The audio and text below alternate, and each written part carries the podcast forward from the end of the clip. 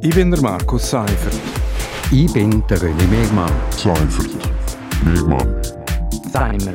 Gemeinsam sind wir Seimer. Seimer. Seimer. Seimer. Und das hat uns in dieser Woche bewegt. Seimer. Willkommen bei der 77. Ausgabe von Seimer auf RSO. Seimer, das steht für Seifert und Mehrmann. Wir reden auch heute wieder über das aktuelles Wochenthema. Ja, René Mehrmann, der Krieg in der Ukraine, angezettelt von Wladimir Putin, geht in die vierte Woche. Und jetzt werden die Folgen vom Krieg auch langsam in Graubünden spür und sichtbar. Sofort reagiert hat zum Beispiel der Bereich Energie, also vor allem voran Benzin- und Gaspreise. Das ist zwar ärgerlich für Otto-Normalverbraucher, aber noch verkraftbar. Nur, das ist erst der Anfang. Also wenn die Energie teurer wird, dann wird fast alles teurer. Entscheidend wird es schon sein, wie lange es der Konflikt andauert. Das ist sicher entscheidend und ich glaube, der Konflikt ist noch ein Weile nicht vorbei, auch wenn jetzt so äh, erste Signale kommen, ja, Friedensverhandlungen und so, aber ich glaube, das ist, äh, das dauert noch ein paar Monate und das wird dann vor allem, wenn es dann darum geht, um, um Lebensmittel, also Ukraine, Russland als, als Kornkammer von Europa, das wird man dann irgendwann merken bei den Brotpreisen, bei den Kaffeepreisen. Also ja, das wird uns alle treffen. Und spürbar wird mit so einem der Kriegstour sicher auch die Flüchtlingswelle. Am Anfang sind ja die Leute aus der Ukraine äh, vor allem in die Nachbarländer geflüchtet, aber es sind, es sind eben Millionen und seit dieser Woche hat auch die Schweiz täglich rund etwa 1000 Schutzsuchende an der Grenze. Laut der Bündner Regierung werden etwa 3% von allen Flüchtlingen in der Schweiz im Kanton Graubünden zugeteilt, also man rechnet mit anfangs bis etwa 1500 Personen. Das müssen wir einfach stemmen können, oder? Das müssen wir stemmen können. Ähm, ich glaube dass der Kanton relativ gut vorbereitet ist. Also er hat schon wieder einen Krisenstab eingesetzt. Ähm, man hat, man hat äh, äh, Webseiten aufgeschaltet, wo sich die Flüchtlinge auch können anmelden im Kanton, dass, damit man weiß, wer ist da rum, wer muss da eingeschult werden. Es kommen ja auch viele Kinder und so. Also ich glaube, da hat man sehr schnell und eigentlich recht gut reagiert. Gut reagiert, ja. Und äh, man muss auch sagen, die Solidarität mit der Ukraine ist eigentlich seit Kriegsausbruch recht groß. Auch in Graubünden sind schnell Hilfsangebote auf beigestellt worden. Das ist erfreulich und eigentlich ist es auch außergewöhnlich. Also wenn man jetzt beispielsweise mit früheren Flüchtlingswellen aus Afghanistan oder Syrien vergleicht, dort ist das Willkommen deutlich verhaltener gewesen. Hängt das vielleicht auch damit zusammen, dass aus der Ukraine jetzt vor allem Frauen und Kinder kommen?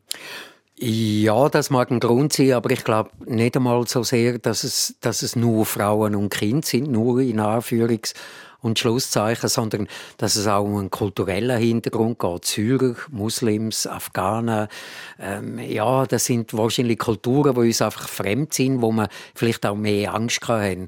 Und äh, mit den Ukrainerinnen und Ukrainern, da kommen halt Europäer. Und ich glaube, das, das hat einen wesentlichen Einfluss. Das ist wahrscheinlich etwas, ja, was sich vergleichen lässt, eben mit den Flüchtlingsbewegungen 1956 Ungarn und 1968 äh, Tschechoslowakei damals. Und wichtig ist jetzt vor allem auch, dass unbürokratisch geholfen wird. Und der Bund hat meiner Meinung nach gut reagiert mit dem Schutzstatus S. Also die Leute können einfach einreisen, dürfen sogar arbeiten und können auch von Privaten untergebracht werden. Äh, ein Beispiel ist auch eine Initiative aus dem Prättigau, wo schon diese Woche an die 50 Flüchtlinge aus der Ukraine untergebracht worden sind. Insofern bemerkenswert, weil das Prättigau eigentlich eine SVP-Hochburg ist eher auf der kritischen Seite, wenn es um das Asylwesen geht. Das auf jeden Fall, aber ich glaube, da spielt dann eben genau wieder die Herkunft von diesen Flüchtlingen eine Rolle. Das sind, das sind Europäer, das sind Frauen und Kinder und da sagt man, da muss man helfen und, und es kommt ja von den Kirchen aus und ich glaube, das ist schon eine wesentliche Aufgabe auch von der Kirche, Nächstenliebe und so, dass, dass sie eben da auch aktiv werden und eben auch sich schnell organisieren können, ganz viele Leute können mobilisieren, die da mitmachen machen. Ähm, es ist sehr, äh, sehr eindrücklich, was da passiert. Äh, überhaupt in der Bevölkerung finde ich schon finde ich, finde ich wahnsinnig eindrücklich, wie solidarisch das man kann sein kann. Was ich mich dann einfach frage, ist, wie lange kann man das durchheben? Also eben, da kommen jetzt 1500, man rechnet bis zu 7000 Leute und die müssen untergebracht werden. Und wenn man davon ausgeht, dass der Konflikt äh, ein paar Monate, vielleicht auch ein paar Jahre geht, dass die lange nicht zurückgehen können, dann dann äh, warten da schon noch einige Herausforderungen auf uns. Ja, und mit Unterbringung allein ist es auch nicht gemacht, oder? Also die Erfahrungen aus vergangenen Flüchtlingswellen zeigen ja, dass es weniger Probleme gibt, je schneller die Leute integriert werden. Ein wichtiger Schritt ist sicher die Möglichkeit, dass sie arbeiten können äh, und möglichst schnell auch in der Schule integriert werden. Das, finde ich, jetzt, äh, ist ein Bereich, wo der Kanton Graubünden noch ein bisschen zurückhaltend agiert. Oder vielleicht läuft es einfach äh, hinter der Kulisse rund. Es ist nicht ganz einfach mit dem Schulbesuch. Es ist ein anderes Alphabet für die Kinder. Äh, die Sprachbarrieren sind schon relativ hoch. Also da kommt einiges auf die Schule zu. Die Sprachbarrieren sind sehr hoch, ähm, aber, aber also ich kann jetzt noch die Situation in, in Chur beurteilen und, und äh, in der Klasse von meinem Sohn hat es Kinder, die aus Irak kommen, äh, aus Afghanistan kommen, die dann auch als Flüchtlinge hierher kommen und relativ schnell eingeschult werden. Und äh, die werden, die werden einigermaßen schnell integriert. Da gibt es auch dann äh, Deutschstunden, um die wirklich möglichst schnell voranbringen. Äh, ich glaube, das funktioniert schon, aber das ist etwas, wo, wo nicht so öffentlich gezeigt wird.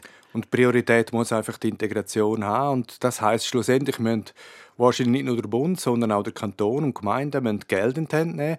Da trifft sich ja eigentlich gut, dass Graubünden völlig überraschend natürlich einen Satz Plus in der Staatsrechnung ausgewiesen hat. Also am Geld darf es vorerst äh, wirklich nicht liegen. Am Geld darf es nicht liegen und, und, und nicht nur das Satz Plus vom letzten Jahr, sondern was auch der Kanton äh, in, der, in der Kasse hat, kann man sagen, das, kann man, das Geld kann man jetzt sinnvoll einsetzen. Das kann man jetzt wirklich da auch, auch brauchen. Und äh, wenn man dann gehört, ja, wenn man so viel Geld hat, müssen wir die Steuern senken. Ich glaube, jetzt ist nicht der Moment. Jetzt muss man das, also wir haben eine Pandemie, die immer noch nicht ganz vorbei ist, wo man muss schauen und wo sicher noch ein bisschen kosten. Haben jetzt die, die, die Ukraine-Krieg mit den Flüchtlingen, wo man muss unterstützen muss. Also man kann das Geld sehr sinnvoll einsetzen.